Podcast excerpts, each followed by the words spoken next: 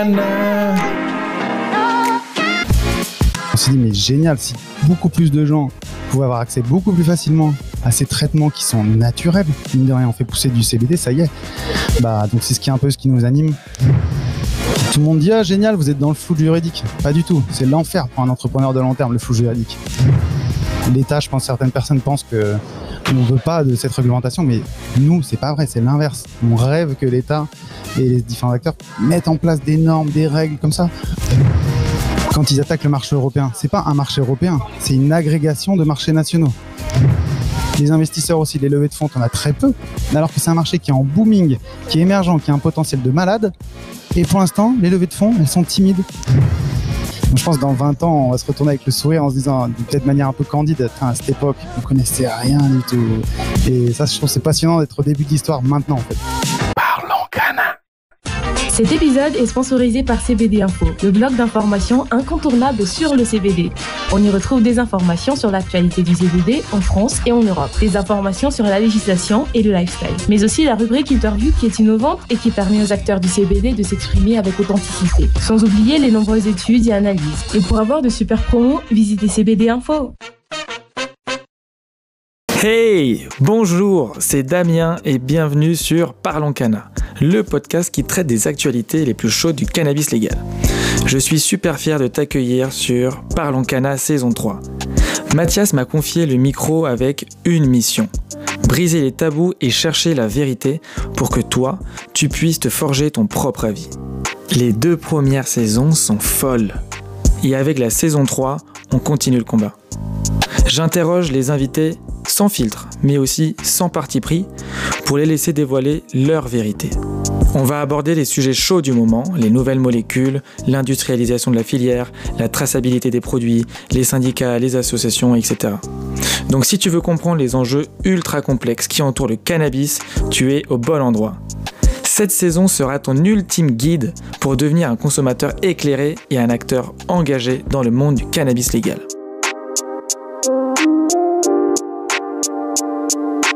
Bonjour et bienvenue sur Parlons Cana. Je m'appelle Damien, je suis passionné du cannabis pour son histoire, ses actualités et ses futures applications. Aujourd'hui, je suis très content et très fier d'être avec Clément, Clément Prudhomme.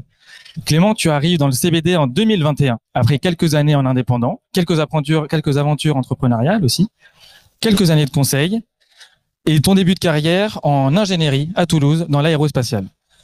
Exactement. Bonjour Damien, bonjour à tous. Alors Clément, je te propose pour qu'on puisse connaître un petit peu euh, qui nous parle et, d'où vient d'où vient d'où viennent pardon toutes ces informations. Je te propose de te présenter un peu perso et on, parlera après de tout ce qui est cannabis et de tout ce qui est business. Allez, avec plaisir. du coup, pour résumer, je vais dire que je pense que je suis un éternel curieux, que ce soit dès le début, c'est ce qui m'a un peu passionné, euh, ce qui m'a attiré vers l'aéronautique, ces trucs qui volent, qui ont l'air complexes, c'est hyper intéressant. Donc ça a commencé par euh, pourquoi ça vole, de l'aérodynamique, après comment fonctionnent les réacteurs, parce que ça a l'air encore plus complexe, donc je me suis spécialisé en réacteurs. Et après avoir fait quelques années de technique, euh, même un peu moins, même dès l'école, je me disais, mais à part la technique, on connaît rien en fait. Parce que la vie dans, une entreprise, c'est de l'humain et de l'argent quand tu penses avoir un peu tout touché en aéro, tous les trucs techniques, parce qu'en aéro, ça touche à tout. Et là, on dit, mais attends, mais tu connais rien, en fait tu as juste touché la technique. Et là, on dit, mais si tu rajoutes les dimensions humaines, la dimension humaine et financière, là, tu as un vrai jeu d'entrepreneuriat. Donc, euh, j'ai un peu bifurqué avec des une spécialité en fin d'école qui était un peu plus euh, management et logistique. Et après, j'ai refait un master spécialisé plutôt pour en ouvrir encore plus.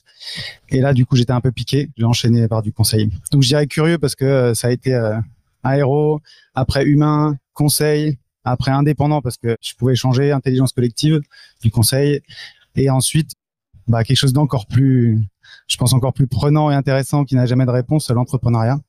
Cool, l'éternel curieux était satisfait de ce point de vue-là et ça, ça continue. Et à côté, je suis passionné de musique et je suis multi-instrumentiste, donc je fais de la musique à côté euh, pour le plaisir. Je dis souvent que je suis passionné par euh, par l'entrepreneuriat, par la psychologie, la musique et tout le reste, tout ce qui traîne. Mais là, pour l'instant, du coup, ça a commencé par l'aéro et là, la musique, il y a ça fait très longtemps que je fais des instruments et de la musique. Mais il y a dix ans, j'ai créé un label de musique avec euh, deux amis, French House Records. Donc là, on a signé euh, des artistes, des choses comme ça, et on a fait de l'événementiel. Et donc, je fais plusieurs instruments, dont du saxo, des choses comme ça. À côté, ça fait du bien un peu de créer de manière différente que du business, que d'argent. Là, il n'y a pas de réponse, c'est juste du feeling et ça fait aussi du bien. C'est aussi agréable. Et c'était une première, tu as fait ça avant tes premières aventures entrepreneuriales? Oui, on va dire, mais à 14 ans, je faisais, j'organisais des mariages avec mes amis euh, pour faire de la musique, des choses comme ça, pour s'acheter le matériel. Donc, déjà à 14-15 ans, on vendait des prestats.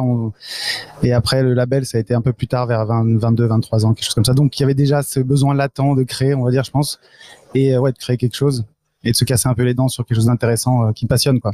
Incroyable. Donc, je comprends mieux pourquoi, parce que du coup, pour le, le redire, si je l'ai pas dit, le grossiste du CBD.fr, c'est déjà 15 personnes après un an d'activité, deux ans de, de la, que la boîte a été créée et un an de, de pure activité. La genèse du projet, est-ce que tu peux nous raconter un petit peu comment et pourquoi tu en es arrivé dans le monde du cannabis déjà?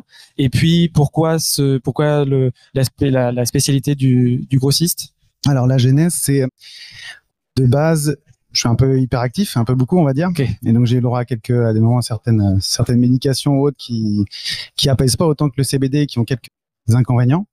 Et 3-4 ans, j'ai découvert le CBD un peu comme tout le monde et je me suis dit, génial, je peux devenir presque normal en prenant une grande quantité de CBD sans les inconvénients de, des autres molécules. Et après, la vraie genèse, c'est la rencontre avec Baptiste Labrosse, mon associé. Et donc là, on s'est rencontrés tous les deux, un peu la même énergie, le même l'hyperactivité, l'intérêt. Et ça a tout de suite euh, fité. On s'est dit tous les deux, euh, bon, au lieu de râler, de pas avoir les mains d'une boîte, euh, on est plutôt fait tous les deux pour en créer une. Donc, incroyable. Bien, on y va. Tous les deux, on n'était pas passionnés, mais quand même, parce que lui, il est passionné aussi de culture. Sa mère est ingénieur horticole, donc son père est agriculteur. Donc depuis le début, faire pousser la, créer la vie à partir de la terre, et en plus l'intérêt que ça soigne. Et moi, mon, ma passion pour l'entrepreneuriat, il avait monté aussi des sociétés avant. Donc quand on s'est rencontrés, on s'est dit, go, faut qu'on fasse quelque chose dans le CBD. Et on a juste regardé un petit peu le marché. Et ça a été plutôt rapide de se rendre compte que on n'avait pas beaucoup d'argent, on n'avait pas envie de faire une grosse levée de fonds. On essayait de prendre une place que personne prenait vraiment a semblé que c'était la place de distributeur, de grossiste. Tout le monde se disait grossiste, producteur. Et nous, on s'est dit, mais personne fait que les marques des autres, comme Métro dans le CBD. Et là, on s'est dit, ben, go. Et après, pour le nom, plutôt simple, comme un distributeur doit pas briller lui-même, mais faire briller les autres. On s'est dit, on n'a pas d'argent pour le marketing. Ça sert à rien de prendre un nom il va falloir expliquer pendant des jours et payer du market ou de la com pour dire aux gens ce qu'on fait. Là, le grossiste du CBD.fr, de raison, clair. le nom et référencement, on va pas se mentir. Quand on a ça dans son nom de domaine, quand les gens tapent grossiste CBD, c'est simple. Voilà, la genèse un peu du projet, et c'était parti. Euh, on a commencé, on a posé les statuts, c'était en juin 2021. Le premier site opérationnel, il était septembre, octobre 2021. On a fait nos premières ventes vraiment en janvier 2022. Donc ça fait vraiment un an et deux mois qu'on opère. Et deux ans, ce sera en juin, euh, juste de la création. Il y a un an, le, marché du CBD commençait un petit peu à s'essouffler. C'était plus la ruée vers l'or vert qu'on a connu avec des boutiques qui pop à, à tous les coins de rue.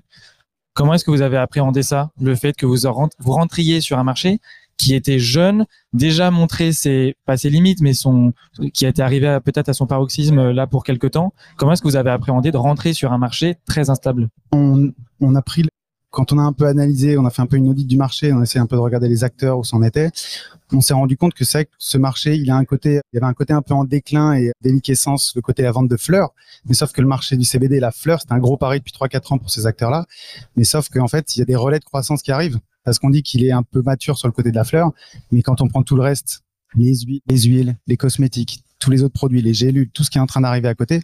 Ça, par contre, c'est le début. Donc, quand on est arrivé, il y avait déjà des gros acteurs de la fleur, des gens très en place qui font très bien le métier.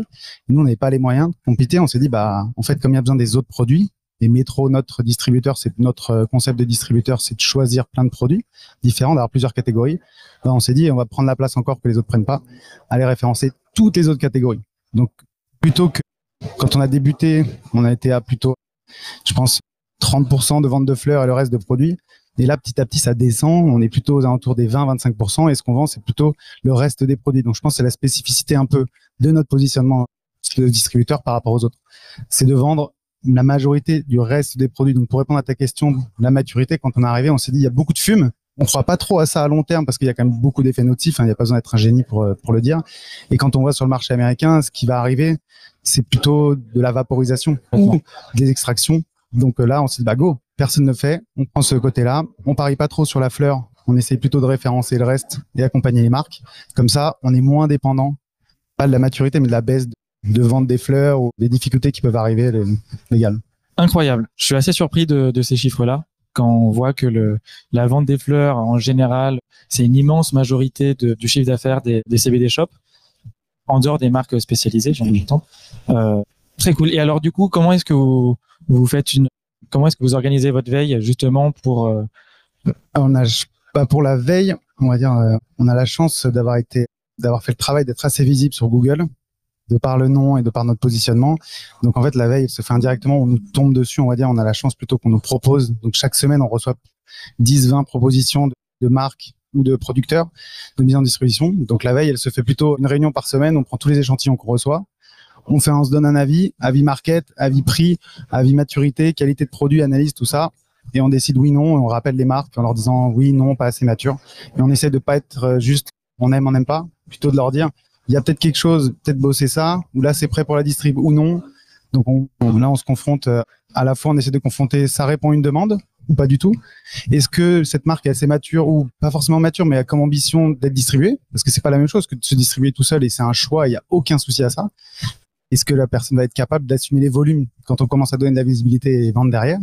Donc la veille, elle se fait plutôt comme ça, on va dire. On a de la chance, mais les salons, c'est aussi comme ce salon du CBD Expo, c'est aussi une très bonne, une très bonne vitrine, très pratique pour nous pour aller regarder, s'inspirer et à dire bonjour, vous avez une super marque, ça peut nous intéresser. Donc c'est comme ça qu'on va dire la, veille se fait, ou alors certains magazines ou autres, mais on a la chance qu'on nous tombe dessus plutôt. Donc là, le, le, marché du CBD, vous poussez plutôt les, les produits dérivés, les, les, produits transformés, plus que la fleur brute. Euh... Exactement. Plutôt les produits packagés.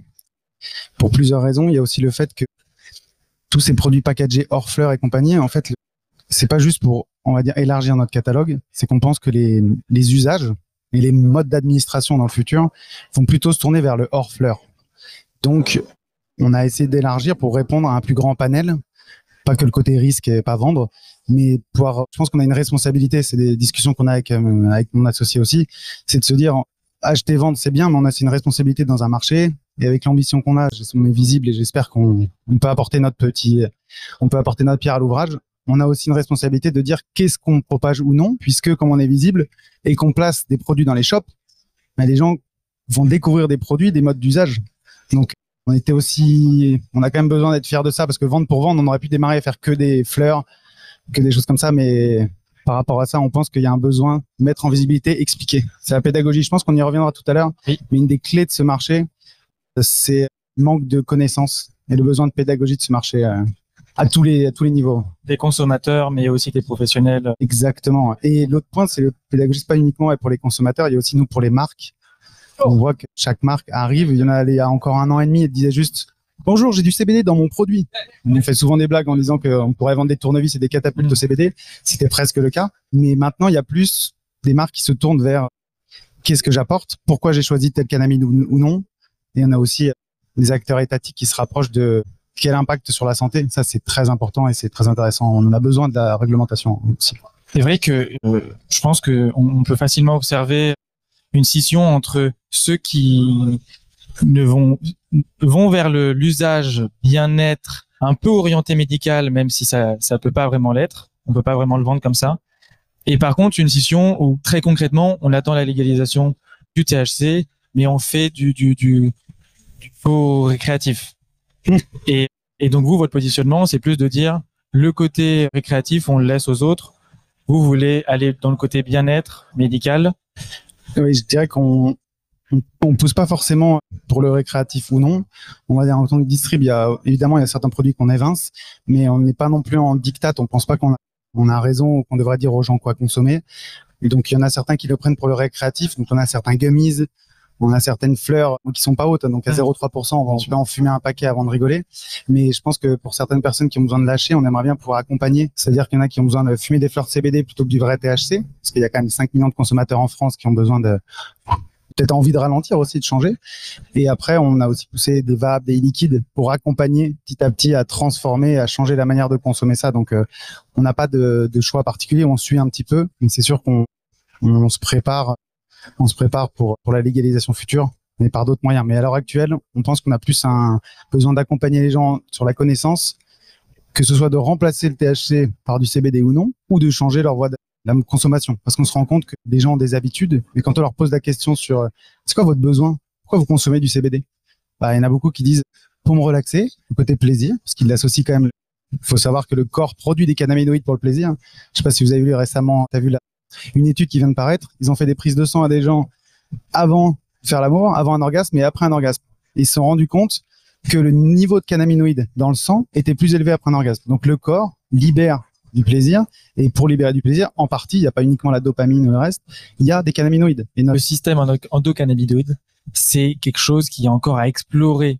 On part de zéro. Tout début. Et, ça va être ça va être incroyable de découvrir tout ça. Ça va aussi être un sujet, je pense, sur lequel il faudra faire très attention pour euh, pour pas euh, faire passer euh, des, des vessies pour des lanternes. C'est vraiment, je pense, le cœur qui justifiera la posologie, quel produit, pour quelle personne.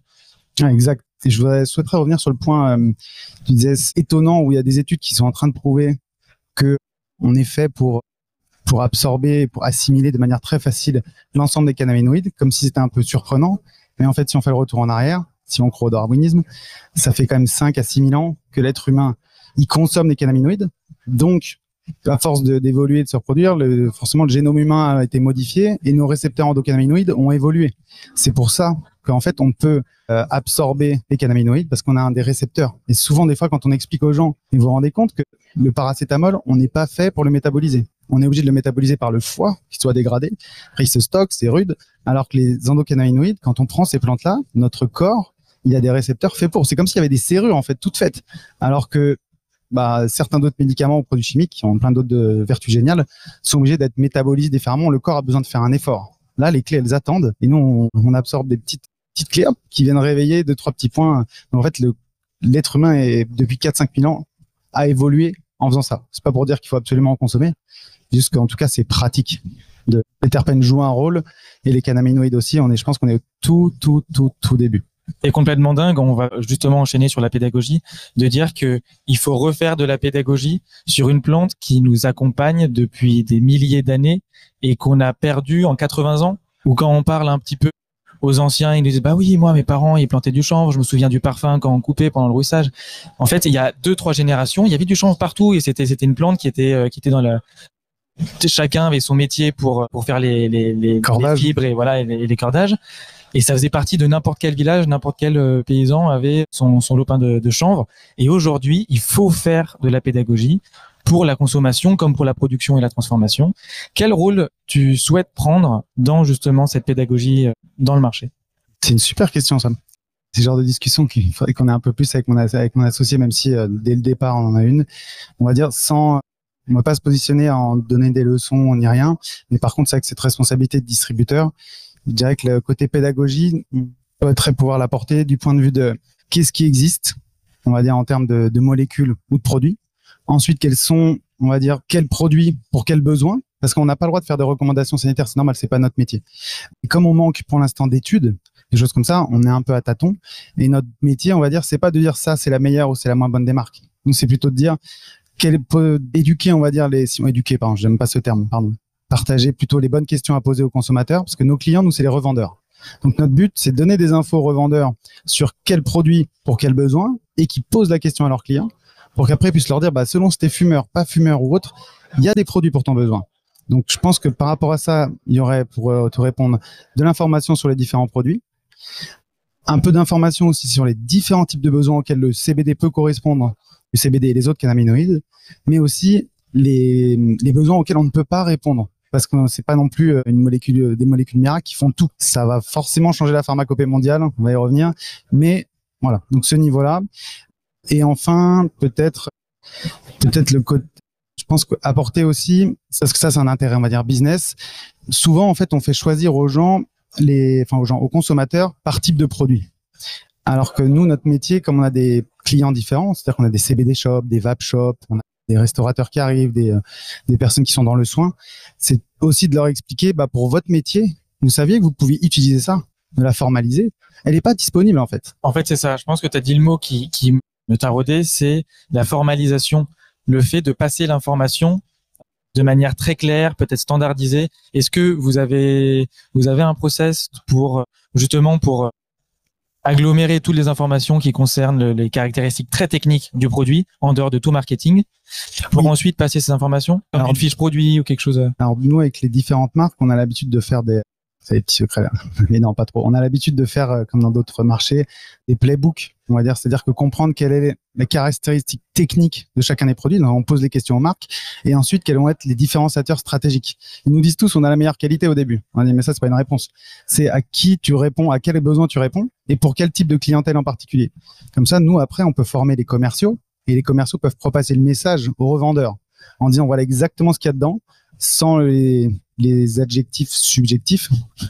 Et de l'autre côté, qu'est-ce qu'il y a dans cette marque? Qu'est-ce qu'elle apporte par rapport à d'autres? Sans dire qu'il y en a des mieux. C'est juste chacun apporte des choses différentes.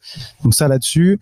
Et je crois que c'est à peu près. Et oui, il y a aussi, on va dire, euh, hormis le côté besoin, les voies d'administration ou comment prendre pas la posologie parce qu'on n'a pas le droit encore une fois et ça c'est très compliqué avec la législation aussi euh, donc c'est un peu dur parce que on a l'impression de se substituer. Ça qui est difficile, c'est que pour l'instant, comme il n'y a pas de base connaissance, de base de connaissances partagée, on va dire s'il y avait des médecins plus formés, il y a déjà plus d'études, nous on n'aurait pas besoin d'essayer d'apporter ça.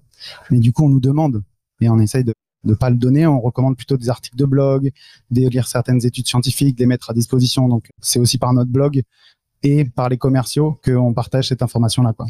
Donc et ça va venir. On est en train de travailler dessus parce qu'il y a beaucoup plus besoin encore. Sur le, blog, sur, la création de contenu pour éduquer. Exactement, partager, d'informations, la rendre disponible exactement. Donc, euh, mais on attend. Il y a de plus en plus d'études qui arrivent. Donc là, on sait qu'on a une deuxième étape à passer qui va être vraiment euh, la rendre disponible en plus grand nombre et un peu plus focalisé business pour chacun de nos clients. Ils reçoivent euh, qu'est-ce que c'est telle catégorie, qu'est-ce qui est important là-dedans, pour qu'ils se retrouvent pas un peu comme une poule devant un couteau. On a un client qui arrive, il dit super, je suis intéressé par les cosmétiques. Alors moi, je vends des fleurs et de la résine. Je viens juste d'ouvrir ça, mais je peux pas trop vous dire et compagnie. Avant qu'on vous dise une crème cosmétique, enfin, qu'on appelle cosmétique au CBD, les gens disent non mais n'importe quoi. Ils ont du CBD dans les crèmes, c'est n'importe quoi. on leur explique que le CBD, il va lutter un peu contre le cortisol et que ça peut aider pour l'eczéma localement, avant même de passer dans le sang, réduire l'impact de, du cortisol, c'est la molécule que le corps génère pour le stress, sur cette petite partie qui a de l'eczéma ou autre. Ah mais d'accord, je savais pas. C'est un vrai impact en fait, c'est pas du bullshit. Mais ça, si on vous le dit pas, pouvez pas conseiller ce produit, quoi. Donc, euh... ou alors on le conseille en mal, ce qui est, ce qui est encore pire. Ça, c'est encore pire. encore pire parce que, en fait, ça dessert tous les bons conseillers. On va dans un, on va se renseigner à un endroit, on nous donne des informations, vérifie ensuite qui sont fausses. La confiance, elle est, elle est vraiment dégradée et durablement. Donc c'est pour ça que la pédagogie à tous les niveaux, comme tu le disais, est vraiment très très. de la peur aussi. Un des problèmes aussi du manque de connaissances dès le début, c'est qu'il y a la peur. Déjà que l'image du cannabis, c'est pour une partie des fumeurs de joint qui font rien de leur vie ou autre, ou qui se tuent la santé. D'autres qui vont avoir une mauvaise utilisation, qui vont tester une fois un CBD de mauvaise qualité ou qui savent pas trop ce que c'est, qui disent ça me fait rien parce que ça me, on va dire pour le dire clairement, ça me défonce pas, ça me fait pas sourire, c'est pas un usage récréatif. Donc ils sont déçus, mais c'est juste qu'ils ont pas l'info. Alors que s'ils s'attendaient à être juste relaxés, moins stressés, ils seraient contents. Et il y a aussi les besoins latents.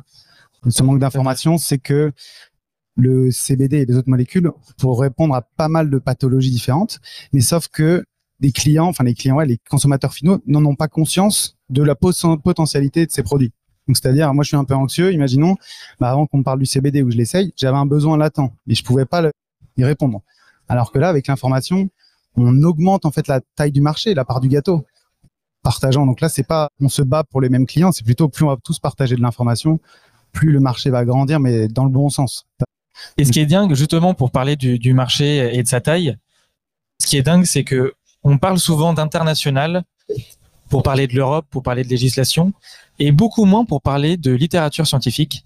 Alors qu'on va pas se mentir, la majorité des études qui sont faites sont pas faites en France, et on est obligé d'aller chercher l'information à l'international. Ça, je partage. C'est vrai que pour l'instant, c'est un peu compliqué. En plus, comme les, en général, les Français, on n'est pas les meilleurs en langue et compagnie.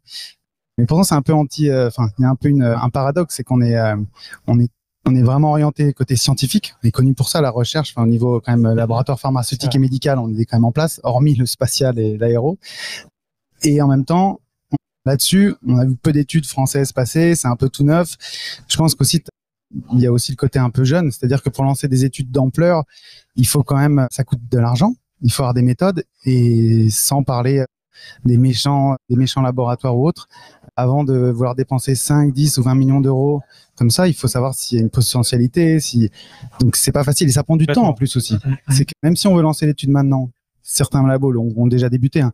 Mais si vous avez voulu commencer il y a 4-5 ans, mais tu veux tester quoi? Tu veux tester le CBD, le CBG, le CBN Pourquoi? Sur combien de personnes? C'est quoi l'hypothèse de départ? Qui va le financer? Est-ce que le comité d'administration d'un grand groupe va dire ok, on finance 25 millions d'euros d'études et en plus on va nous affilier au cannabis? Hmm.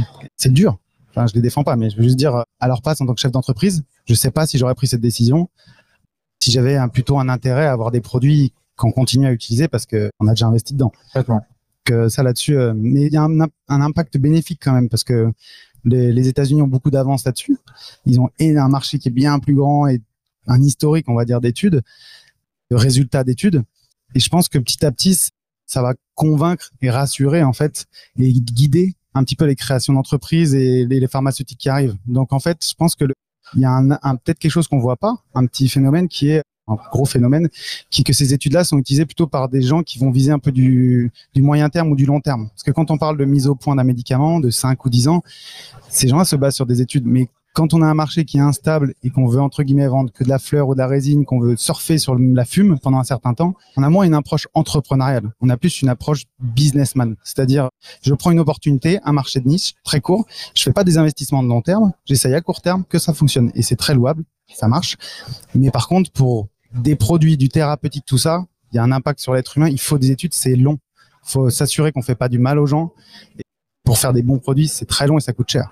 Je Donc, sens que ça te je sens que tu es particulièrement sensible justement à cette distinction entre opportunité, vision long terme. J'imagine à t'entendre que tu es plutôt dans la deuxième, deuxième case. Que tu peux nous en parler un petit peu? Oui, ça je peux en parler. Je pense que c'est pas un secret. Avec Baptiste, quand on s'est rencontrés, le rêve qu'on partage, c'est de mettre au point un jour des traitements thérapeutiques. Okay. Et notre réflexion de départ, là, le côté un peu stratégique, c'est euh, bah on n'a pas on n'a pas 50 millions d'euros à mettre pour monter un labo, on n'a pas les connaissances. Quel partenaire va nous aider pour mettre ça maintenant? À part notre belle gueule et notre belle volonté, il y avait rien. Donc on s'est dit, ok, est-ce qu'on pourrait pas commencer à produire? Et On y a réfléchi et après on s'est dit c'est génial de produire, mais dans la chaîne de valeur, si tu produis mais que tu sais pas vendre ou à qui le vendre ou combien, tu produis quelque chose et tu es dépendant ta source de revenus est dépendant de quelqu'un qui peut peut-être te qui va peut-être pas te l'acheter et tu sais pas. Donc on s'est dit attends attends. En plus on connaît pas le marché, il est instable. On vient, on commence plutôt par la distribution. Comme ça on comprend le marché, on comprend les canaux, on en met un peu en place. Après dans un deuxième temps, on essaiera de faire pousser. Et ensuite, si on peut mettre au point des traitements thérapeutiques. Donc en fait, c'est pour ça le nom de la société derrière le grossiste du CBD, c'est K-Lab, Cannabis Lab. Donc on s'est dit on commence par la distrib, K-Trade, deuxième K-Grow pour faire pousser, maîtriser un peu certaines variétés autres et finir par le laboratoire Là, il faudra mettre au point des traitements. Mais pour ça, à chaque étape, il faut de l'argent. Il faut comprendre l'étape d'avant. Pour un, donc la vision long terme, c'est plutôt celle-ci. Mais à court terme, première étape, distrib, FR, sécurisé, après européenne, et après on verra. Ce sera déjà, donc on est déjà à la partie 1.1. Après il y aura la 2 et la 3, mais chaque chose en son temps, focus.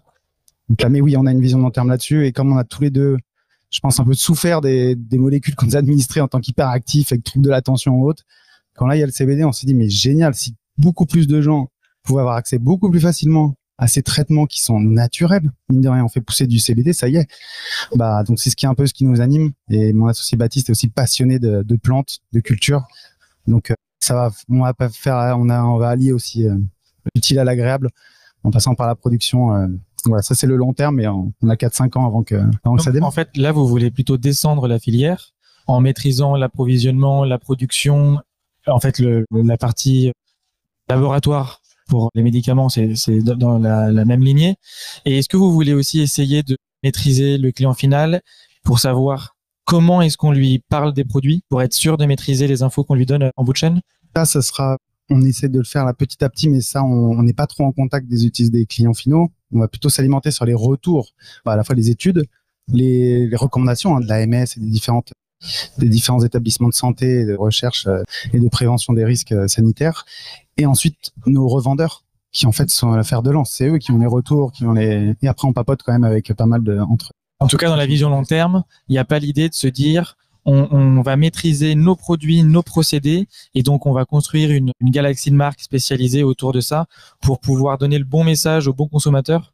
Non, pour l'instant, on... enfin, après ça, ça changera mmh. peut-être. Hein, on peut peut-être pivoter, mais c'était plutôt euh, faire briller les autres et distribuer le métier de distrib. Ensuite, faire pousser par pour maîtriser et mettre euh, des variétés au point. Pas forcément, peut-être mettre un nom dessus, mais c'est plus apporter, je pense, au marché que mettre notre nom. On n'a pas forcément besoin. C'est pour ça non plus qu'on n'a pas pris non plus une marque identitaire. On n'avait pas envie de dire euh, je m'appelle un tel.com ou machin. C'était plutôt, on plutôt faire briller les autres, apporter de nouvelles variétés et après mettre au point des traitements. Mais que ce soit sous notre nom ou autre, on sait juste qu'on veut pouvoir le faire bien Et quand on veut le maîtriser, pour éviter qu'à un moment, bah, des intérêts extérieurs ou autres viennent et puissent ralentir et pouvoir vraiment apporter ça. Parce que des fois, quand euh, on touche à ce marché-là, être lié avec d'autres intérêts, ça peut être aussi une faiblesse. Parce que c'est pour qu'ils nous disent quoi faire. Parce que si c'est nous qui devons faire ça, ça sert à rien. Donc, euh, le mélange de ça, je pense que ça nous aide. Intelligence collective, focus et étape par étape. De ce que j'ai vu de l'équipe, vous avez l'air, vous avez l'air tous euh, très, très, très bien à votre place. Bonne ambiance, très concentré équipe qui du coup tu souhaites qu'elle reste un peu restreinte pendant quelques temps? Tu euh, penses à arriver à un niveau de maturité là de, de taille pour gérer comme tu l'entends? Là, c'est plutôt le, on a plutôt là une phase, on va dire de de, de deux trois mois qui va encore arriver, qui va être finir d'organiser parce qu'on est monté très très vite à 15. On était encore 4 en septembre dernier. Et donc là, intégrer 10 euh, à 11 personnes en 6-7 mois, c'est assez long. Ça fait plus d'un recrutement, un recrutement et demi. Et quand on pense recrutement, on pense souvent juste, oh, j'ai fait un contrat. Très bien, j'ai fait ci. Non, il y a la fiche de poste derrière, l'interaction avec les autres, ce qui se sent bien, comment il y a un, peut avoir un recrutement raté, quelqu'un d'autre qui arrive, bref. Donc, on a une phase comme ça pour se structurer et on a récupéré des locaux, euh, des grands locaux, il y a maintenant 5-6 mois pour faire le showroom. Donc, on est plutôt à une phase où on se prépare, on essaye plutôt de préparer la croissance parce qu'on a plutôt couru après la croissance. On en rêve tous de l'hypercroissance, mais ça fait maintenant 10, 11 mois qu'on a 25% chaque mois d'augmentation de chiffre d'affaires. Bravo. Et ça veut dire qu'en trois mois, tu fais deux fois plus de chiffre d'affaires. Mais comment tu fais? En vrai, euh, il y a que dans tes rêves que tu en rêves. Et quand c'est là, euh, je te dis, mais c'est un cauchemar en fait. Du coup, on, courait un peu après et là, on essaie de stabiliser, on se prépare pour plutôt que ça continue à grossir euh, vite. Donc, au niveau de l'équipe, pour te répondre, je pense plutôt qu'on va viser d'être 20 en fin d'année, c'est possible. Et après, l'année prochaine, on aura une autre phrase plutôt internationalisation et européenne, début du côté européen. Préparer aux prochaines légalisations ou autres parce mmh. qu'on a quand même tout ça au fond de la tête. Euh, être, euh, être capable d'être là quand ça va se légaliser, de pouvoir apporter au marché, de dire euh, tiens tenez, j'ai, on a une petite image, nous aussi on est, on est clean, on peut participer à ça, on sait le faire. Donc voilà, c'est un peu le, le projet d'être montré pas de blanche, d'avoir un savoir-faire, que quand, quand ça se légalise, pouvoir dire on, on sait faire ce métier-là, que ce soit pour du CBD ou ailleurs. Mais du coup, on est toujours dans l'incertitude avec les lois, des choses comme ça, incertitude réglementaire qui tout le monde dit ah génial vous êtes dans le flou juridique. Pas du tout. C'est l'enfer pour un entrepreneur de long terme le flou juridique. Parce que tu as un coup prêt qui t'attend peut pas faire d'investissement il n'y a pas de normes tu as peur les gens savent pas non plus en face sont pas informés donc tout le monde te dit ah super vous êtes dans le flou euh, c'est profitez-en. Mais c'est en fait c'est un enfer. L'état je pense certaines personnes pensent que on veut pas de cette réglementation mais nous, c'est pas vrai, c'est l'inverse. On rêve que l'État et les différents acteurs mettent en place des normes, des règles comme ça. On peut stabiliser le marché, donner des bons conseils, avoir des limites. Et même au niveau des acteurs, ça restreint entre guillemets les, les foufous, ceux qui sont prêts à tout. Et ça fait du bien au marché. On en a besoin en fait. Complètement, complètement. Pour l'instant, la filière CBD a quand même une réputation qui reste qui reste immaculée. Et ce serait dommage qu'il y ait euh, qu'il y ait des qu'il y ait des débordements qui mettent à mal euh, quatre ans de, de, de rigueur et de de je sais pas à quel point euh, il y a de la rigueur on va dire mais je, je partage aussi le sujet je vais le lier je pense je pense qu'il est très lié à l'apparition de nouvelles molécules parce que on va pas se mentir l'état la capacité on va dire des états notamment aussi avec l'Europe et les législations euh, supranationales, européennes, nationales et les décrets d'application. Il y a une problématique, c'est que la capacité de d'entités supranationales ou nationales ou d'États à légiférer est beaucoup plus lent et beaucoup plus faible et lente que la capacité des acteurs privés trouver des nouvelles molécules, les vendre, s'adapter, créer de nouveaux produits. Donc en fait, il y a un peu une disparité par rapport à ça et sur le côté un peu, comme tu disais, peut-être faire n'importe quoi ou autre. Nous, on se pose déjà des questions et on reçoit tout le temps des propositions de distribution de produits euh, à partir de nouvelles molécules. Mais qui on est pour décider, on ne sait pas exactement, donc c'est pas facile. De... Quand on dit nouvelles molécules, on entend principalement le HHC. par exemple, ouais. qui sont arrivés, on nous a aussi proposé bien d'autres. Donc euh, il faut, faut faire son choix. Il y a, il y a pas mal de pas mal d'entreprises qui mettent au point un comité de un comité de sélection euh, qui peut être plus ou moins indépendant pour pouvoir trancher sur certains sujets justement de la sélection des produits. Vous, pour l'instant, comment est-ce que comment est-ce que comment vous, vous gardez une boussole. Mhm. Voilà, est-ce que vous avez des critères qui sont complètement, c'est intransigeant. Euh, c'est, il y a un logo sur un critère, ça passe pas? Oui. Et on, les critères en général. Alors le premier, il va être le côté, on va dire, enfin éthique. Ça va faire rigoler un milliard de personnes, mais en vrai, tous les produits que on distribue, notre équipe et nous, on les a consommés ou l'a testé. Bon, sauf maintenant les fleurs depuis euh, c'est depuis un an parce que j'ai arrêté de consommer des fleurs en combustion, donc on va les vaporiser. Les résines en plus, je fume pas de résine des choses comme ça, mais sinon tous les autres produits, bah, en fait on les teste. Et en vrai, les gens qui disent ah vous vous rendez compte vous par exemple on a vendu du HHC, on a vendu bah les gens disent ça, ai, j'en ai consommé moi-même en vape, j'ai testé les produits. Donc le premier c'est est-ce que nous on serait capable et on oserait de le tester? Et on le fait tester à nos équipes. C'est un peu notre famille aussi, on n'enverra pas à la ferraille faire goûter n'importe quoi. Il y a ça. Deuxièmement, il y a le côté pure business, c'est-à-dire que notre job, c'est d'avoir un catalogue varié, large, où on peut aider les gens à avoir les gens, pardon, nos revendeurs avoir une marque pour un besoin. Donc pour ce faire, il faut que notre catalogue, quand on prend une marque, faut pas qu'elle vienne phagocyter une autre marque. Pour le dire autrement, faut que si on a une autre marque qui fait exactement la même chose, qui répond exactement au même besoin ou au besoin, ou qui essaye plutôt de répondre à tout le monde, on leur dit non, vous n'avez pas forcément la place. Donc premier critère, que nous on puisse le consommer, pas de trucs sur la santé, soit pas trop borderline. Deuxièmement, que ce soit vraiment qui essaie des différenciateurs stratégiques pour cette marque-là. Parce que notre job derrière, c'est de le conseiller. Donc, si un autre commercial, notre directeur commercial ou l'équipe commerciale n'est pas capable de dire ce produit, il est bon pour telle personne et il y a personne d'autre qui le fait pour telle et telle raison, ça sert à rien qu'on le vende. Parce qu'on va perdre des clients, nous, on va rentrer du stock pour rien. Bref, c'est pas le job. Donc, ça, c'est l'autre point. Le dernier, il y a le côté réglementaire parce qu'on va pas se mentir, on est dans la ligne de mire. Normal, on est, on est partout dans Google on a pignon sur rue maintenant, on a un showroom qui arrive et on est très visible quand même. Donc du coup, par rapport à ça, forcément, il faut qu'on monte pas de blanche. Donc les analyses, d'où ça vient, où ça a été créé. Donc ça, faut qu'on ait des fiches de données sécurité, des analyses de laboratoires indépendants, parce qu'il y en a certains qui ont la chance d'avoir ces deux activités. Mais il y a un petit peu un parti pris quand tu analyses tes, propres, quand tu es jugé parti. Donc ça. Et un dernier que je dirais, qui est le côté, euh, non, c'est pas le dernier, côté marketing. C'est-à-dire que on est un marché un peu immature pour l'instant et on voit des marques. Il y a, très peu de, marques qui arrivent, qui sont sur le marché pour l'instant en pourcentage, qui proviennent d'entrepreneurs très expérimentés ou très très bons en marketing. On se compare souvent aux Américains pour faire simple, mais on a ce côté-là où il faut que ce soit haut de gamme parce qu'on sait que bientôt ça va changer.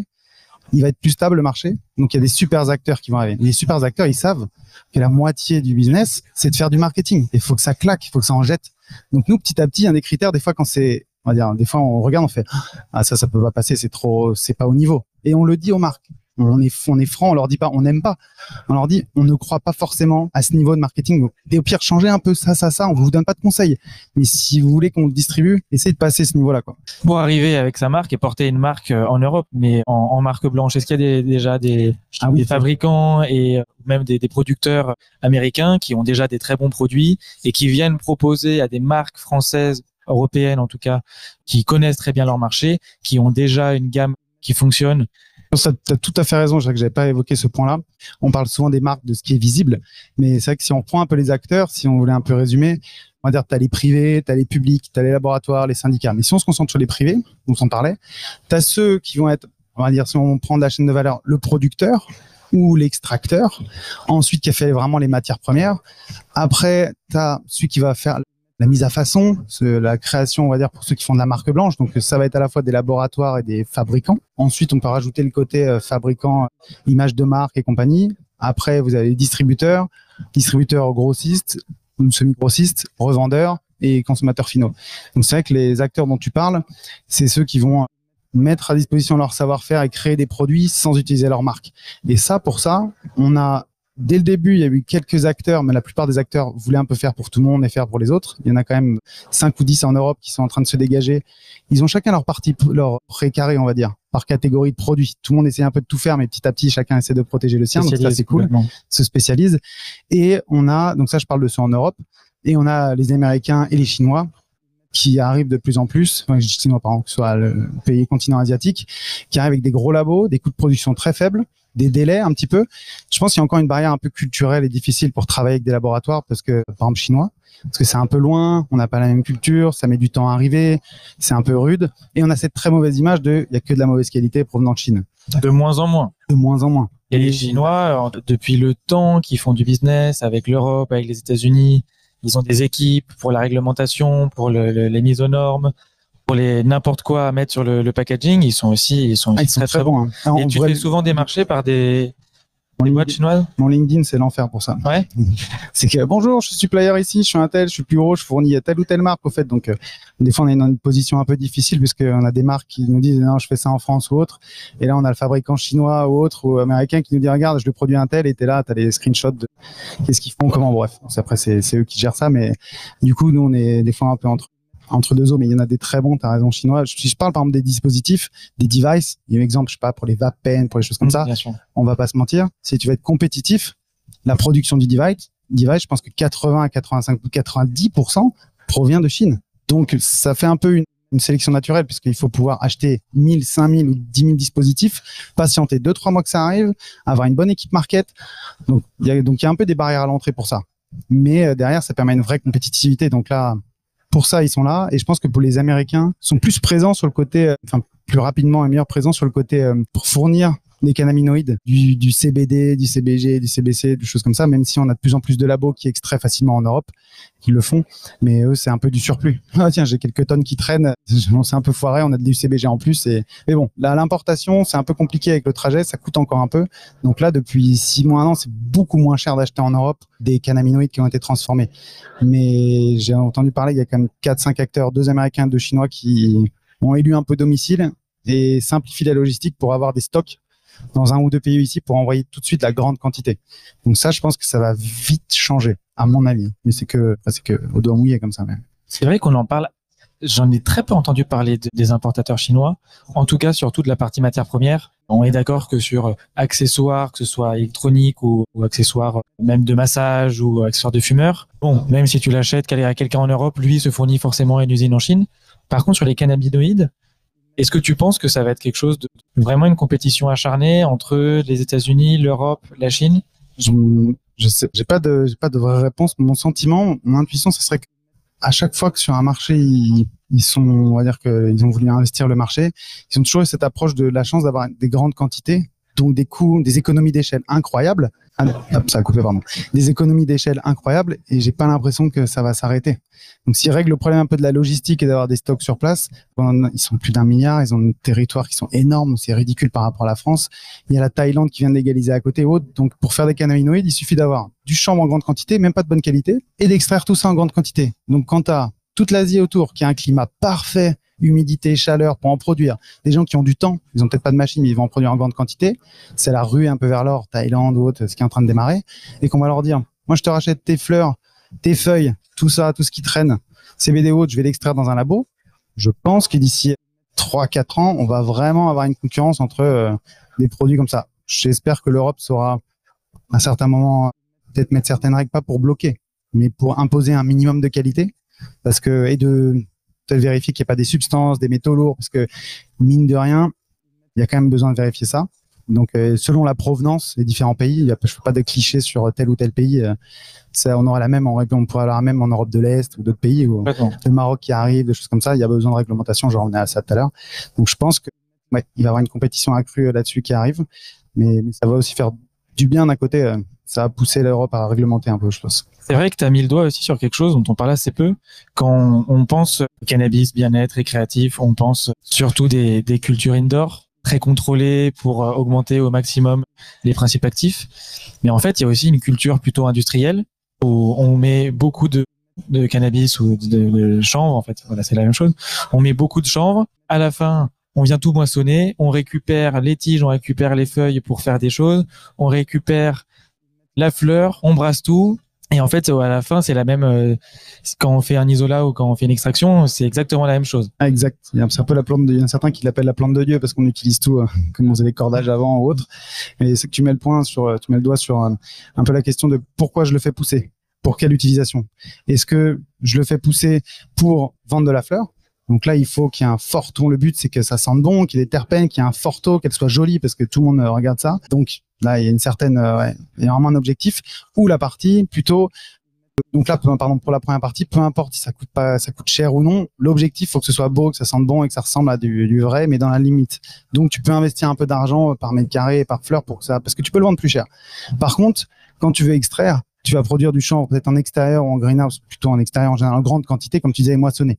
Donc là, c'est deux volontés différentes. Bah, il y en a certains qui produisent en espérant vendre, euh, comme à la belle époque, 2000 euros le kilo, leurs fleurs qu'ils ont fait pousser dans leur jardin euh, ou sous serre parce qu'un jour ils ont fait pousser des trucs. Et les autres qui disent dès le départ, non, moi je veux faire mon huile, je fais du chanvre, je choisis des, des, des variétés dans le catalogue des chanvriers européens, et après je fais extraire par un labo, et boum, j'ai mes super extraits à moi. Donc c'est pas le même objectif. euh. Et d'ailleurs, pour les fleurs, tu peux en parler tout à l'heure des, tu sais, des, des informations qu'on aimerait partager ou autres. Il y a un sujet sur les PGR. Je sais pas si tu as entendu parler. Pour la croissance. Voilà, euh, les réducteurs de croissance. Ouais. Et ça, on essaie de plus en plus d'en parler avec avec l'équipe. Parce qu'en fait, euh, pour le faire simple, pour ceux qui connaissent pas forcément, je crois qu'il y a 15 ou 20 ans, un peu plus même, il y a, été découvert des réducteurs de croissance, on appelle ça des PGR en anglais, qui permettaient dans l'horticulture, par exemple, de faire des bulbes énormes. Ça ralentit la croissance, donc la création des bulbes va durer plus longtemps, et la fleur germe moins tout de suite. Et du coup, ça faisait des tulipes et des roses énormes, magnifiques, trop pratiques. Donc ça, génial. Après, il y a eu la- l'agriculture alimentaire, pour se nourrir, qui a dit, c'est super, je vais l'utiliser pour, pour d'autres c'est pour des céréales ou pour d'autres choses, parce que du coup, la matière qui sert à manger, elle va être plus importante. Pas de chance, c'est ultra cancérigène et ça a été interdit. L'utilisation, le recours des PGR pour les produits alimentaires a été interdit en Europe il y a 10 ans. Donc, c'est-à-dire que tu consommes ça, c'est cancérigène quand on le mange. Et là, en fait, il y a beaucoup, beaucoup de fleurs, enfin de producteurs de fleurs, qui utilisent ces réducteurs de croissance. Pourquoi? Parce qu'en fait, il y a un peu une croyance populaire qui est on veut des fleurs fortes, c'est dans le milieu du CBD, du THC. Je veux des grosses fleurs bien Grosses denses, têtes. des grosses têtes comme Amsterdam et plus c'est dense, machin, chouette et tout. Bien dense, donc du coup j'aurais plus de produits dedans, machin. Mais en fait, c'est un peu un, un, un- enfin, on va dire un échec parce que tu as beaucoup de producteurs qui l'utilisent et on voit la forme des fleurs. En fait, il y a certaines fleurs qui sont ultra compactes, Très compact, très, très, lourde. grosses. Elles ont un peu une, une texture, tu sais, peau de kiwi. Tu vois même plus les bulbes. Des gens qui, on a des clients qui nous demandent, ils, on voit, on voit trop les bulbes. Moi, je veux un truc hyper dense. Mais en fait, c'est pas naturel. Normalement, une vraie fleur de chanvre, de CBD ou de peu importe, on voit les bulbes, même si elle est faite en intérieur, même si elle est très très bien. Normalement, on voit des circonvolutions. C'est comme si on voyait un arbre qui est juste touffu de fou. On voit pas de branches, on voit rien. C'est pas un arbre en fait. Et donc là, il y en a beaucoup qui utilisent ça et ça vient aussi du consommateur final qui dit moi je veux que des fleurs denses comme Madame, comme Amsterdam. Donc du coup, des revendeurs comme il y a comme une immaturité générale des euh, des CBD shops, c'est des gens euh, tous bah, sont pas forcément à l'information, ils vont en chercher aussi. Et en plus comme ça coûte moins cher à produire que, que les vraies fleurs sans ça, du coup il y en avait plus disponibles sur le marché. Et comme cette information n'était pas trop relayée, tu te rends compte à avoir des gens qui veulent quelque chose et il faut que tu leur expliques. À la fois, nous, le problème c'est à nos clients, qui sont des revendeurs, mais va expliquer à un de tes clients, je suis désolé, mais le besoin que tu as, je ne veux pas le remplir et je ne peux pas te l'apporter parce qu'en fait, ce que tu demandes, c'est mauvais pour la santé. Donc, comment tu vas dormir C'est toi qui vas vendre pas du cancer parce que quand c'est fumé, c'est peut-être pas la même chose que quand on ingère. Mais il n'y a pas d'études pour ça. Quand c'est quand c'est fumé, il y a, il y a des témoignages en tout cas. Ouais, Il y a eu des histoires, il y a eu des témoignages. C'est quand même très très déconseillé quand on tombe sur ce type de, de fleurs, de, de les fumer et surtout de les fumer régulièrement. et de les vaper aussi. Parce que là, euh, pour le coup, on les assimile encore mieux, on assimile encore pire les produits chimiques par les poumons quand tu les vapes, quand tu euh, vaporises tout ça. Donc, euh, donc ça, c'est un peu compliqué. On essaie de faire passer le message et chercher sur vos fleurs de CBD et de chambre, chercher des circonvolutions, chercher des bulbes pour être sûr qu'il n'y a pas de PGA. Et ceux qui vous disent non, non, c'est de la frozen, on a rafraîchi d'un coup ou autre. Ouais, si ça a une tête de kiwi et qu'on voit pas de circonvolution, cherchez pas, c'est c'est pas top. Donc faites passer le message autour de vous. Évitez les fleurs de CBD, de chambre qui ont ces têtes de kiwi surblindées. C'est mauvais pour la santé. Surtout qu'en plus, il y a des il y a des bonnes fleurs. Très Il faut aller, il y a des très bonnes fleurs. pas Allons-y, que de l'indoor en plus. Complètement. Qu'on parle pour rejoindre le sujet de tout à l'heure, euh, l'indoor, tout le monde en veut ou et compagnie, mais au prix d'électricité, comme c'est dur et la quantité qui est consommée, il y a quand même pas mal d'indoor qui sont pas des indoor dans le marché. On va pas se mentir, il y a beaucoup de, glass house ou de greenhouse, on va dire des sous-serres, pardon, sous-serres vitrées supplémentées par exemple, qui sont passés pour des, des fleurs intérieures par exemple. Et euh, je pense qu'on revient au naturel. Il y a quelque chose qui va arriver. Tout le monde veut du bio, tout, enfin, tout le monde, j'abuse un peu, pardon. Mais on veut du bio, on veut du naturel. On va retrouver les intérêts. Passer ce cap de, on veut plus des fleurs qui ressemblent pas à des fleurs. Tout le monde va aller naturellement vers des, peut-être des greenhouses ou des choses de meilleure qualité parce qu'ils vont regarder plutôt avoir la bonne direction, quoi. Alors, on- je pense que ça a déjà été assez souvent dit sur Parlons Cana, mais on peut remettre une couche. Quelles sont, toi, tes astuces pour reconnaître une bonne fleur? Il y a plusieurs critères. Déjà, Déjà, la première, c'est les yeux fermés. Là, tu mets, le- tu mets le nez dedans, tu respires et tu essayes un peu d'identifier. Ce qu'on se dit avec notre associé quand on ferme les yeux, quand on respire, c'est on se dit, bah, il y a combien un peu de, de cordes ou de cloches différentes, si on faisait l'analogie avec la musique, qui résonnent différemment? Est-ce qu'il n'y a pas juste un cush ou chose comme ça? Donc, il y a le côté odorat. Ensuite, le côté apparence. On se met à la place des clients. Hein. Ils cherchent un goût, une odeur et après une apparence. Donc, est-ce que, pareil, il va y avoir des surconvolutions? Est-ce qu'elle est plus ou moins dense? Parce que même si on n'a pas de PGR, on veut quand même des fleurs aussi denses, c'est joli. C'est bien, il y a plus de cannabinoïdes, mine de rien. Donc, euh, il en faut aussi. Ça, la texture. Est-ce que quand on a bon niveau d'humidité, bon niveau de maturité, c'est-à-dire qu'on va prendre un microscope et on va aller taper les trichromes, on va aller regarder la couleur des trichromes, est-ce que ça a été récolté, ramassé au bon moment? Après, il y a la tester, parce que selon si elle a été curée ou non, c'est un peu comme la viande. Les gens pensent que souvent les gens disent ah, tu tues une vache, tu vas manger le lendemain matin. Pas du tout, pas du tout. L'enfer. Tu fais ça, tu peux jamais manger ta viande. Pour les fleurs, c'est pareil. Pour les consommateurs qui ont fait pousser chez eux le savent, ne pas fumer ces fleurs de chambre dans les deux trois semaines après avoir coupées. Il faut les travailler, les faire maturer, tout ça. Donc on regarde, on regarde, on sent, on regarde quelle tête ça on met les doigts dessus, texture un petit peu. Ensuite, bien sûr, plus ou moins 0,3. On regarde les analyses, on fait attention, des choses comme ça. Il n'y a pas de stupéfiant. Et après, est-ce que, pareil, encore une fois, dans notre gamme, est-ce que ça va passer cette fleur? Est-ce qu'on n'a pas déjà quatre qui sont comme ça? Est-ce qu'elle va apporter quelque chose de plus? Est-ce qu'on va pas saturer pour rien? Voilà. Et l'origine aussi, petit à petit, on essaie de pousser des fleurs françaises maintenant qu'on va avoir un peu plus le droit et que les producteurs vont être un peu plus expérimentés. Parce qu'il y a la volonté de mettre en avant, mais il y a la possibilité aussi. Donc euh, c'est un peu qu'on a quatre, cinq grands critères comme ça. Et le dernier qui est plus industriel, un critère commercial, quelle quantité on a disponible Parce que nous, ça nous prend un peu de temps et, d'effort hein, de, mmh. faire de la commercialisation avec le nombre de clients qu'on a. Si c'est pour vendre 10 kilos, pas revenir sur nos coûts. Et là, ça, on peut pas travailler pour la gloire et ça paye pas les salaires. Donc euh, on a un minimum. Donc c'est un peu voilà un peu les, les, grands critères. Et après forcément le, le, goût quand on la fume, ça pour l'équipe à la fin, enfin à la fin, on prend odeur, vue et compagnie. On demande aux fumeurs de l'équipe. Moi je les vape je teste et on en partage tous. On fait un peu le profil terpénique et on se dit euh, go no go, on sait comment en parler. Ou sinon on fait le retour au producteur. On aurait bien aimé, mais voilà, retravailler ça aux, prochaines fois. Merci beaucoup d'avoir partagé tous ces critères. Critères d'achat, du coup, de sélection. Prix et prix aussi, bien sûr. Tout le monde va dire, ah, eh parle pas du prix. Non, oui. ouais, ouais, évidemment, il y a le prix. Parce que derrière, faut que, faut que ça se vende. Et là, la compétition est rude. Hein. Le manque d'informations, c'est lié aussi à ça aussi. Il y a des gens qui nous appellent et qui nous disent, non, moi, je m'en fiche, j'ai ça moins cher. On leur dit, mais vous avez pas reçu les échantillons. Vous avez pas vu le produit.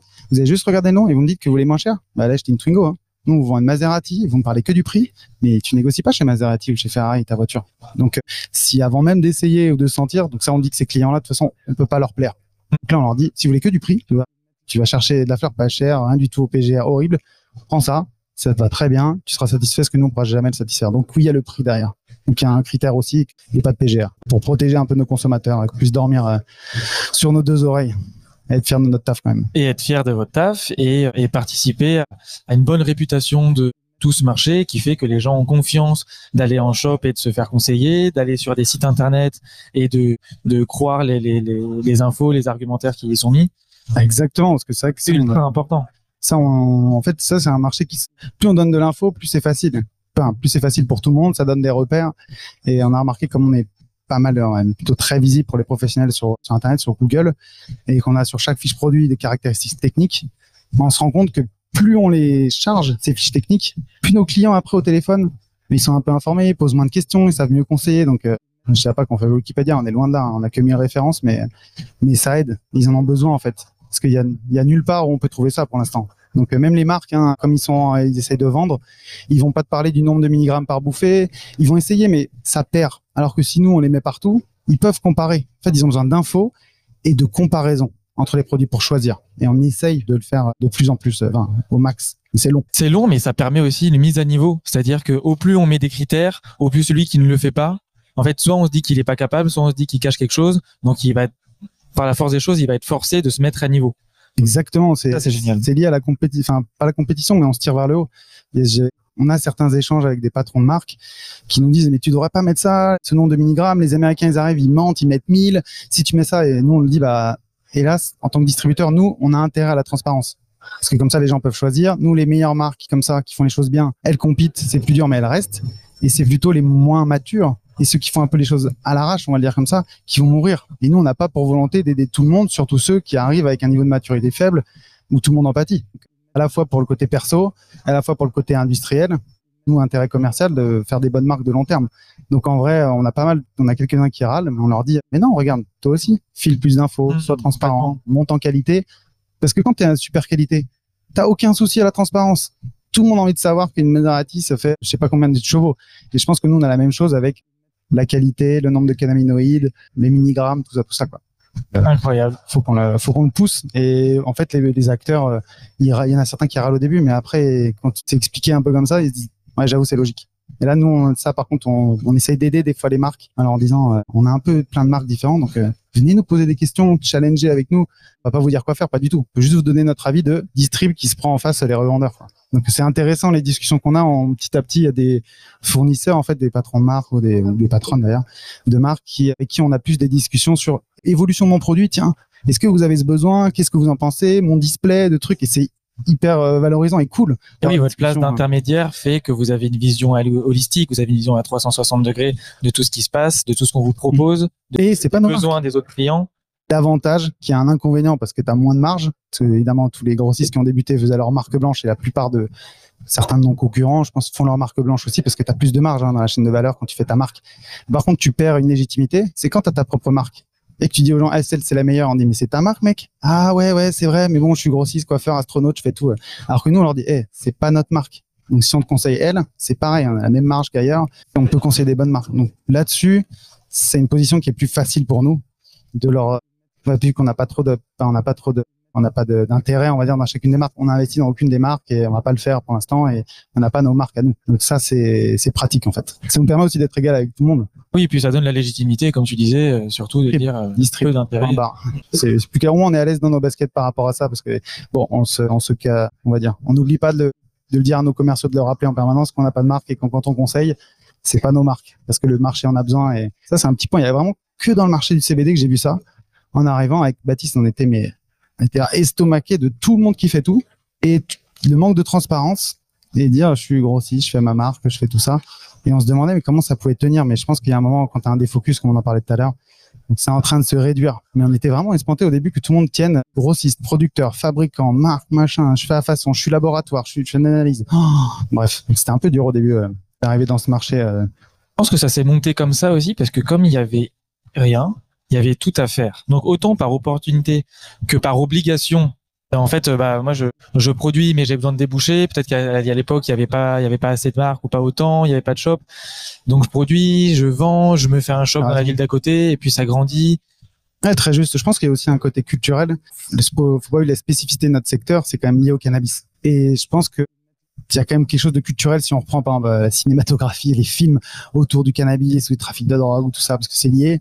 Il y a le côté je veux être la source, je veux être Pablo Escobar, tout ça. Et nous, quand on arrive, on est arrivé au début, on a senti pas mal d'entrepreneurs qui disaient moi je ou je suis ou je suis un tel, je suis déjà la source. Quand on a par exemple, on a commencé à démarcher au début certaines personnes, des shops, hein, des gens qui ont des shops hautes, ben, ils se disaient grossistes parce qu'ils disaient non mais moi je n'ai pas besoin de vous, je suis déjà la source. On leur dit oh là là, on est juste distrib de quelques marques qu'on a choisi des bonnes fleurs. On vous en propose, on verra. Non mais j'ai pas besoin de vous, je suis déjà gros. On est là waouh et on trouvait ça, on était un peu surpris que qu'il y ait ce côté-là de bah moi je, je, je fais tout. C'était pas pas très pas très facile au début, mais comme je pense c'est le côté culturel de euh, tu sais il y a le délire de je suis à la source. On voit dans les films les gens qui veulent remonter pour trouver sauter les intermédiaires et je pense dans le cannabis il y avait aussi un peu ça au début l'impression d'avoir un pigeon si tu as une chaîne de valeur si t'es tu fais pas tout c'est comme si l'intermédiaire dans ce milieu il considère l'intermédiaire comme t'es des voleurs parce que comme il est pas mature le marché tout le monde veut les sauter pour avoir plus de marge. Mais dans un marché mature plus t'as d'acteurs spécialisés dans la chaîne de valeur plus c'est stable Hmm. carré et ça marche trop bien. C'est juste que c'est en train de changer de je peux tout faire et dois tout faire parce que comme tu disais il y a personne. À petit à petit il faut que je trouve plutôt les bons intermédiaires en fait pour faire que mon job. Pour me spécialiser voilà. là où là où je suis bon et euh, fait un peu d'expérience et s'être pris les pieds dans le tapis, je pense, vouloir tout faire pour un moment se dire non, non, non, je choisis les bons. Et là, c'est en train de démarrer depuis six mois, un an. Puis six mois, j'ai l'impression où chacun commence à un peu s'asseoir dans sa chaise, tu te recules, tu te mets bien dans ton fauteuil et tu te attends, je vais bosser avec lui. Ça, ça, venez les gars, on papote. C'est pas de l'alignement des prix ni rien comme du free Bouygues et compagnie. Là, c'est plutôt ok, c'est cool, on sait bosser avec vous. Nous, on a compris notre job, vous aussi, chacun prend sa petite place. Donc là, c'est très marrant ce qui est en train de se passer depuis depuis six mois, un an et c'est agréable aussi parce qu'on comprend chacun tous notre métier. Hein. Nous, c'est pareil. Hein. Tu arrives, tu dis que tu veux être distrib, tu fais quelque chose, tu comprends que tu peux pas faire signer des contrats d'exclus au début, t'es pas si, tu sais pas trop comment faire. Et chacun, petit à petit, comprend. Ah, putain, mais c'est ça mon job. Ok, nos clients, en fait, c'est les marques et les revendeurs. D'accord. Donc ça, c'est hyper intéressant de le vivre parce qu'on est tous jeunes dans ce marché. Euh, Je sais pas si tu voir la moyenne d'âge. C'est, c'est surprenant. 30, 35 ans, c'est génial. Mais du coup, euh, tout le monde découvre un petit peu. On en revient à ce que tu disais, c'est en fait il y a des il y a beaucoup d'entrepreneurs qui finalement ont peu d'expérience et ça leur ça leur ça finira tôt ou tard par leur desservir s'ils se mettent pas au niveau sur sur la, la vision qu'a leur entreprise, que doit porter leur entreprise, sur la rigueur qu'ils doivent avoir dans la gestion et dans et dans le, les achats. Et, et, dans les moyens aussi qu'il y a à mettre dans, le, dans la communication, parce qu'il y a une période où tu ouvrais une boutique, tout le quartier venait, ouais. tout le quartier venait chez toi, poli. Mais sauf que maintenant, en fait, les gens, ils vont plus dans les magasins comme ça. Et si t'as pas communiqué avant, tu te retrouves un peu la tête dans l'eau. C'est qu'il y a le switch, le switch, l'arrivée d'Internet et compagnie. Il y a les premiers, il y a 3-4 ans, qui commençaient à vendre, qui osaient. Et les premiers shops aussi. Donc là, on voit la bataille un peu physique, pas physique, qui est en train de se stabiliser, j'ai l'impression. Entre ceux qui, quoi qu'il arrive, iront dans le shop pour se faire conseiller en physique parce que c'est important, c'est la santé. Ils ont peur d'acheter sur Internet. Déjà que les gens ont peur d'acheter sur Internet pour certains, de moins en moins. Mais là, pour acheter quelque chose que tu fumes, que tu mets dans les poumons ou que tu, tu ingères pour ta santé, t'as envie d'être conseillé, surtout si le mec est sympa et compagnie. Donc euh, ça, je pense que ça va, ça va, ça va continuer. Tu parlais des freins. c'est un point qui me passait par la tête, c'est euh, le côté un peu des fois inexpérience de certains acteurs. La spécificité de ce marché, c'est comme il est instable et qui fait peur et qui a une mauvaise image, il y a beaucoup moins d'investissement que dans d'autres endroits. Les banques te suivent pas et dès le début, elles t'interdisent. On a galère à trouver une banque. Ils te disent, il y a rien qui m'interdit de le faire, mais je vous ouvre pas un compte. T'es là, comment ça? Tu peux porter ça au tribunal, ce que tu veux, mais dans tous les cas, on n'ouvre pas un compte. Ok, sympa. Ensuite, on peut faire un prêt alors qu'on grossit grave, on a ça, on a l'excédent brut d'exploitation, ça avance. Non, désolé, on fait pas de prêt aux personnes de votre secteur. Mais quoi J'ai pas le droit à un prêt avec ma boîte comme tout le monde? Non, désolé, on refuse. Ok? Donc du coup, les investisseurs aussi, les levées de fonds, on a très peu. Alors que c'est un marché qui est en booming, qui est émergent, qui a un potentiel de malade. Et pour l'instant, les levées de fonds, elles sont timides discrète, normal. Ils ont peur, ils ont pas envie de lire leur image. Imagine un fonds d'investissement, il n'a pas encore vraiment de fonds. Il y en a un ou deux en France qui s'estampillent un petit peu, mais sinon les autres ont peur de lier leur image au cannabis. Et comme quand tu as un fonds d'investissement ou que tu investisseur perso, tu pas envie de perdre 1, 2, 5 millions d'euros parce que tu as voulu jouer et tu perds ton image de marque, tu perds 5 millions ou je sais pas combien. Donc il y a ça, mais, mais du coup, si tu as moins cet argent et cette stabilité, tu as moins les entrepreneurs expérimentés. Donc tu as des niveaux de maturité d'entreprise un peu plus faibles, donc une évolution une maturité plus faible aussi dans le marché, alors que la demande explose.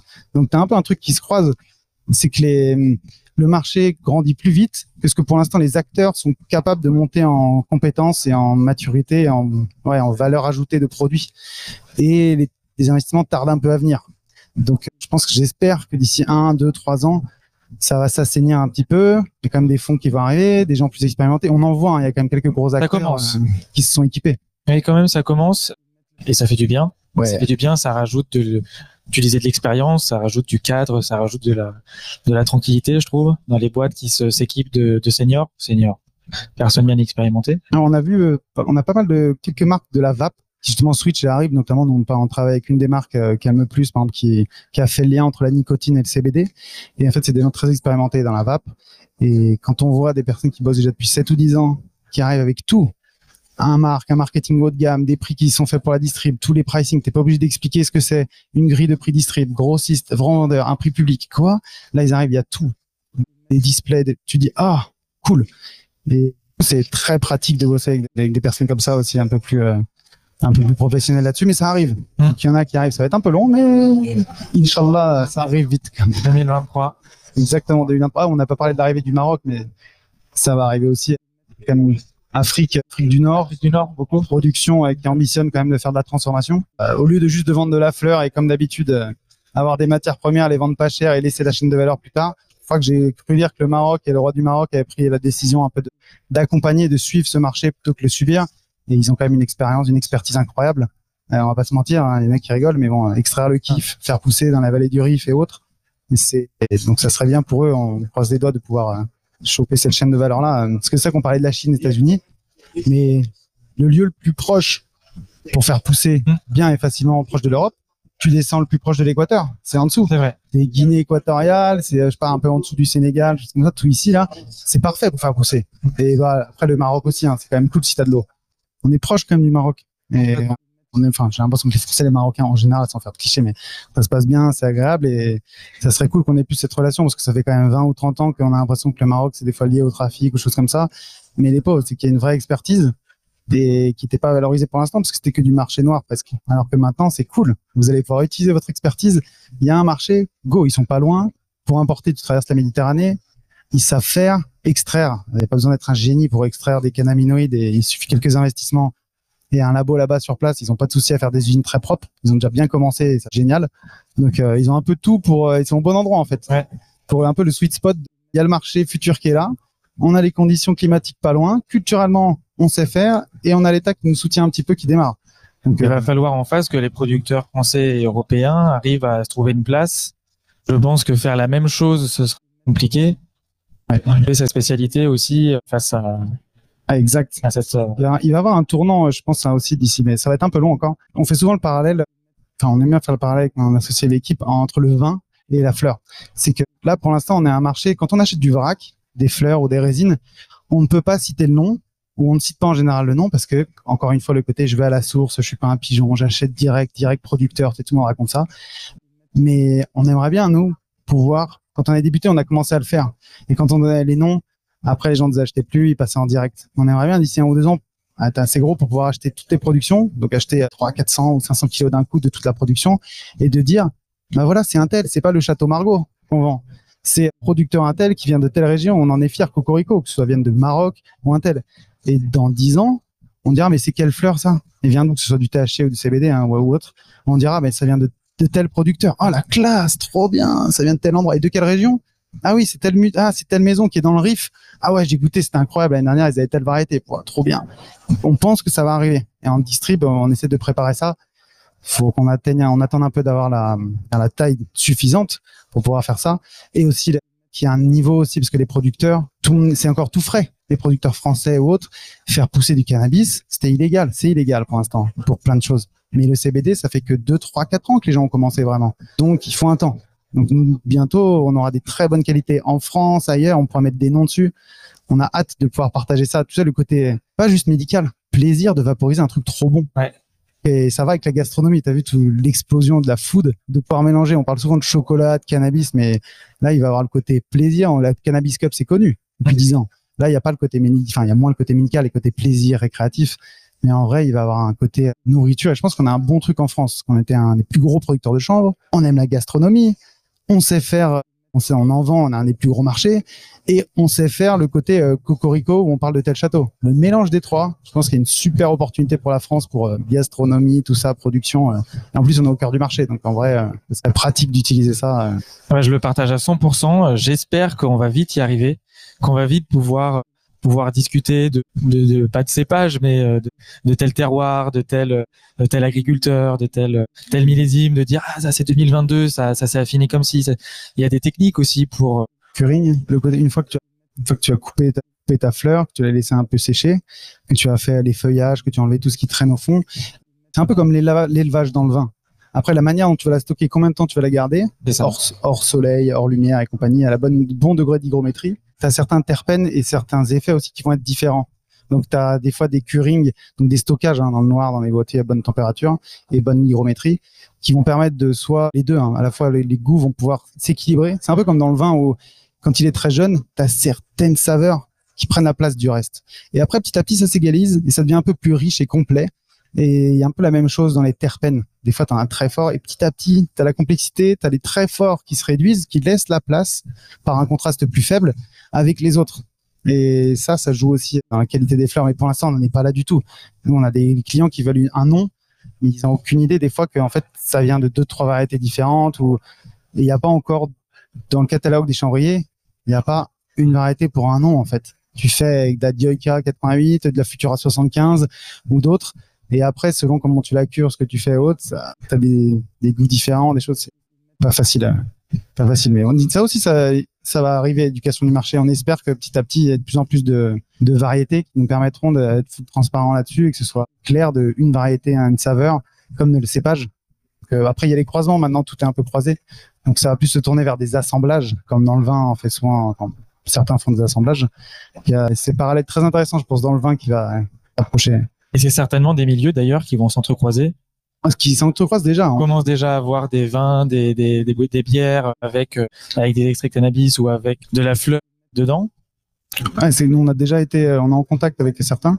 Ça nous a pris un peu de temps pour les distribuer. On a des, des marques très très bien françaises qui commencent euh, bière. On en a en tête et qui on va commencer, on en train de finir les Génial. sessions de distribution. Euh, qui a réussi à assembler pas le côté. On nous a proposé, hein, tu sais, des juste le, côté un peu juste marketing.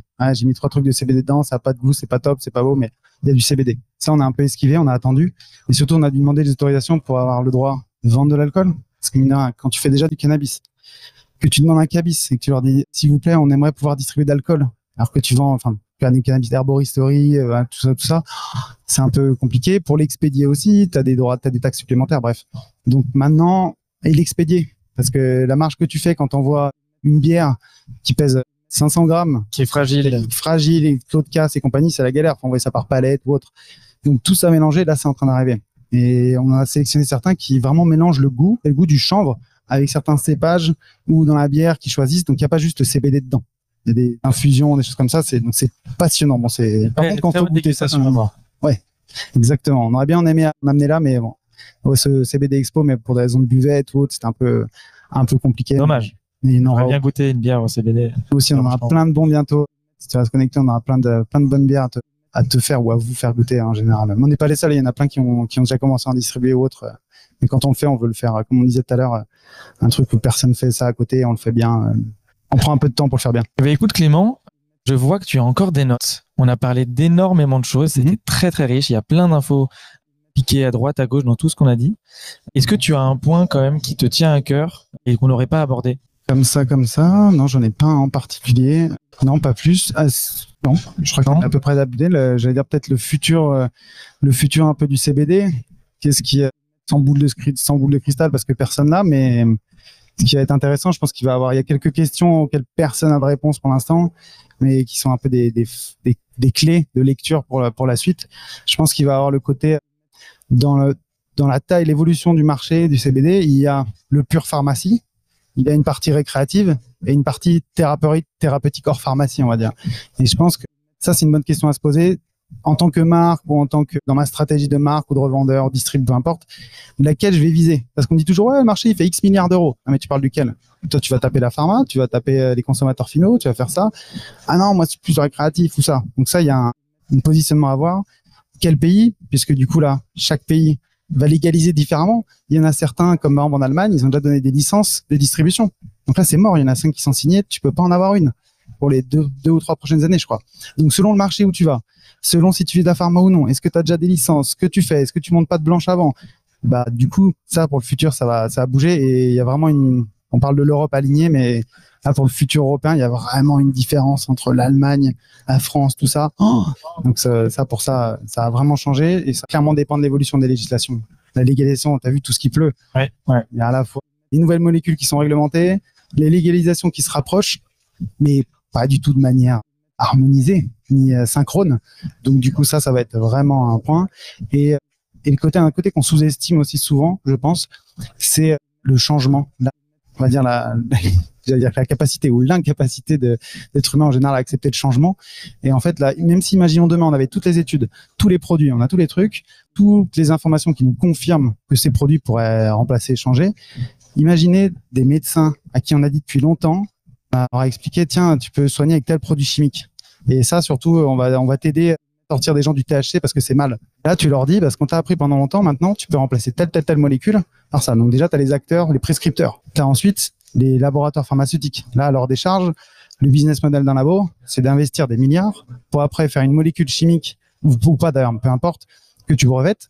Et après, tu t'essayes de retirer de l'argent pour rembourser tes investissements. Donc là, sans dire que, voilà. Et sans dire que c'est le mal, quand tu arrives et que tu investi là-dedans et que derrière on te dit attends il y a une plante là il y a 154 000 qui sort ça pousse comme du chien dent ça va remplacer les anxiolytiques les antidépresseurs les pilules pour dormir ça ça ça et que toi ta pharmacopée et tes vaches à lait elle dégringole et on te dit c'est pour ça que Pfizer a investi 6,7 milliards d'euros il y a un ou deux ans je crois hein. donc ça ça va évoluer donc je pense que la place des labos aussi et leur capacité à proposer suivre plutôt que bloquer va être vraiment contraignant, enfin pas contraignant, mais dimensionnant, on va dire, pour le reste du marché. Et le lien avec les États, à quel point les États vont favoriser plutôt les gros ou l'émergence de petits. Et ça, je dis sans pointer du doigt, hein, pas de théorie du complot c'est juste un marché, tu as des gros, tu as des gens, euh, on a besoin de tout le monde. Donc ça, je pense, ça va être Ça va vraiment faire la diff. Et si on reste un peu plus national, des canaux de distribution. En Exactement. France, pays. Je prendre un exemple très concret. C'est ce qu'il est arrivé, je sais pas si je dis pas de bêtises, c'est en Belgique, qui a commencé en avance, qui est un gros marché. Et l'État a décidé à un moment d'imposer une TVA à 50% sur ces produits-là. Sans jugement. Mais du coup, ça influe forcément sur toute la filière. Il y a eu une dégringolade du nombre de shops. Ça a modifié un peu la filière. Et on va avoir les mêmes, la même question. Est-ce que là, les fleurs vont être à X%? Est-ce que ce sera que les tabacs? Il y aura des droits d'assises? Enfin bref. Ça aussi, c'est dimensionné. Chaque pays a plus ou moins des liens avec les acteurs tabac, a une politique plus ou moins répressive par rapport au tabac. Donc, c'est pour choisir chaque pays. L'évolution de chaque pays, ça va être vraiment multidimensionnel, quoi. Il y aura au moins 15 ou 20 paramètres à prendre en compte et personne n'aura la réponse. euh, Donc, euh, ça va être palpitant, je trouve. Et c'est, c'est, c'est incroyable à quel point, en fait, ça entremêle tellement de sujets, de sujets différents, de sujets qui eux-mêmes sont complexes, de santé, de bien-être, de loi, de business, de politique, nationaux, internationaux. C'est, c'est, c'est, ça, ça, ça n'a aucune fin. Ah, et par contre, ça avance. Et par contre, tous les jours, il y a des actualités. Tous les jours, ça avance, qui sont faits par euh, des politiques, par des passionnés dans des associations, par des entreprises comme la tienne qui mettent euh, l'accent sur la qualité, sur la transparence et sur la confiance. Les choses avancent. on mais d'un comment- grand changement. La pharmacopée Ouais. mondiale va en changer. et C'est un grand changement, j'espère, pour le bénéfice des utilisateurs, parce que quand on voit qu'on peut soigner avec du CBN, du CBG, du CBG, des inflammations, du sommeil, du stress, des stress profonds, des angoisses de mort, par ça, c'est, je pense qu'on a l'impression que le marché euh, a vachement évolué, qu'on connaît plein de choses, mais j'ai l'impression qu'on est à, je sais pas, 2% de du début de l'histoire, et quand on se retournera dans 20 ans, on a, mais tu te rends compte, il y avait quatre acteurs, on parlait que de quatre cannabinoïdes, euh, aucun marché, il y avait aucun médicament à part l'épidiolex contre l'épidémie, contre l'épilepsie, pardon. C'est le seul. Il y avait rien. C'est le tout début. On mangeait encore plein de prods chimiques pour l'anxiété, tout ça, quoi. Donc, je pense, dans 20 ans, on va se retourner avec le sourire en se disant, peut-être de manière un peu candide, à cette époque, on connaissait rien du tout. Et ça, je trouve, c'est passionnant d'être au début de l'histoire maintenant, en fait. J'ai hâte, j'ai hâte que ça s'approche et qu'on ait tous plus accès plus facilement. On a hâte avec l'équipe aussi qu'on ait accès plus facilement à des beaux produits comme ça euh, pour la santé et le bien-être de tous. Bah, écoute Clément, merci beaucoup. Je trouve que le mot de la fin est génial. Rendez-vous dans 20 ans, voir un peu comment on regarde ce qui se passait en 2023 et, et l'évolution que ça a eu. En tout cas, euh, j'ai adoré discuter avec toi. Pareil, C'était très riche, partagé. très agréable. Merci de l'invitation. C'était un grand plaisir de parler en Cana et bon, j'espère qu'on se reverra avant 20 ans, que ce soit pour euh, une émission ou autre avec d'autres acteurs, mais avec grand plaisir. J'espère aussi. Merci beaucoup. Cet épisode est sponsorisé par CBD Sport, le blog d'information dédié aux sportifs. Vous y trouverez de nombreuses rubriques dans la musculation, l'endurance et la précision. Vous y serez conseillé sur la manière de prendre du CBD, que vous soyez débutant, professionnel ou expert. Venez feuilleter ce blog dédié uniquement au bien-être des sportifs. Alors rendez-vous sur www.cbd-sport.info.